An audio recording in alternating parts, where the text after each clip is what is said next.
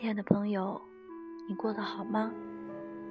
今天想为你分享的文章叫做《胜者为王》，这是我很多年前在读者上看到的一篇心灵鸡汤，今天特意找来为你读一读。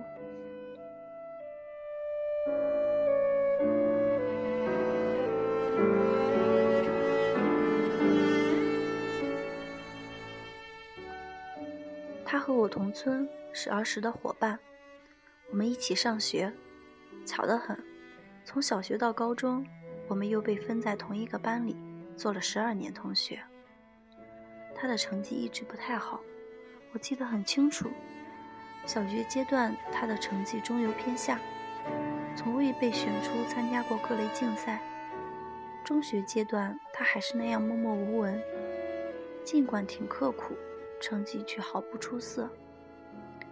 到县一中读书时，我们村当年成群结队的身影仅剩了我们四个，只她一个女孩子。高中三年是最艰苦的阶段，后来她把每月一次的探亲假也省了，每次都让我捎点饭费回来。尽管如此，直到最后模拟考试，她的成绩才从下游勉强挪到了中游。凭他的成绩考本科不可能，只能考虑本市的高专。出人意料的是，他居然骑在了本科线上，被外省一个名不见经传的三流学院录取了。尽管他成了班里高考的黑马，但所有人都不看好他的前途和专业。那年我们四个人，一个落榜后外出打工，一个考了专科。我在本省读书，他去了西安。一晃大学毕业了，我的专业热门，很快找到了工作。他找了几个月工作也没有合适的，整天和父亲去大棚浇菜。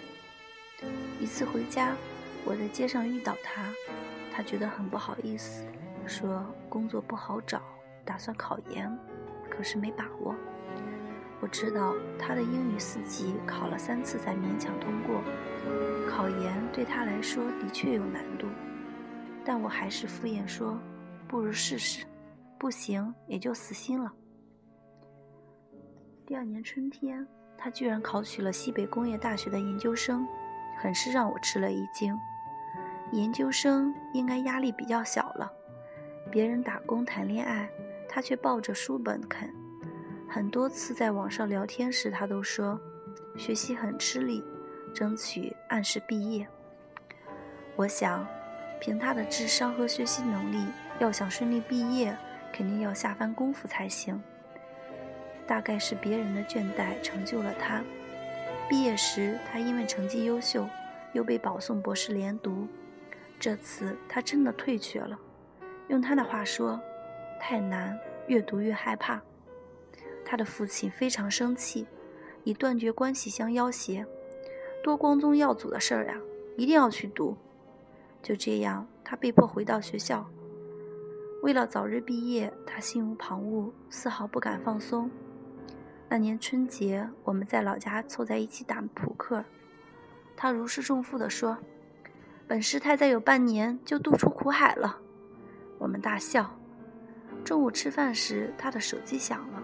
是导师打来的，让他立刻返回学校，有件很重要的事。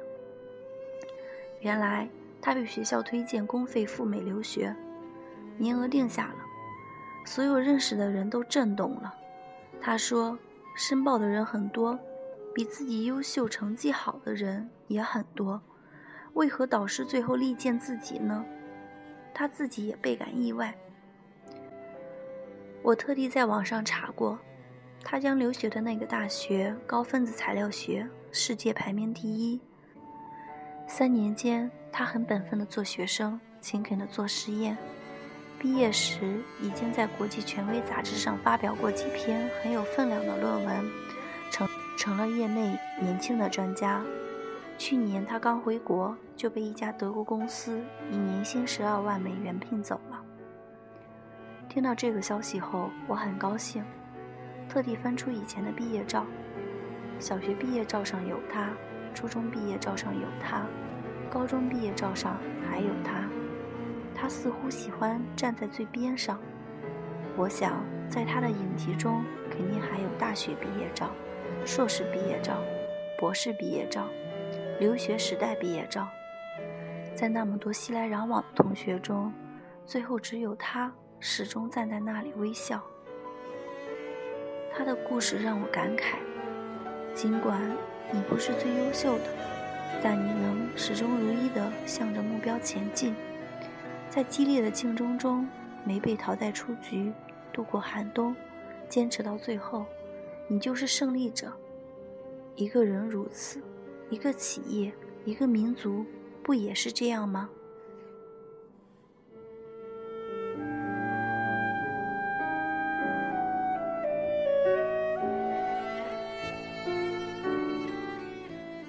我是俏丫头，在美丽的微山湖畔为你读书。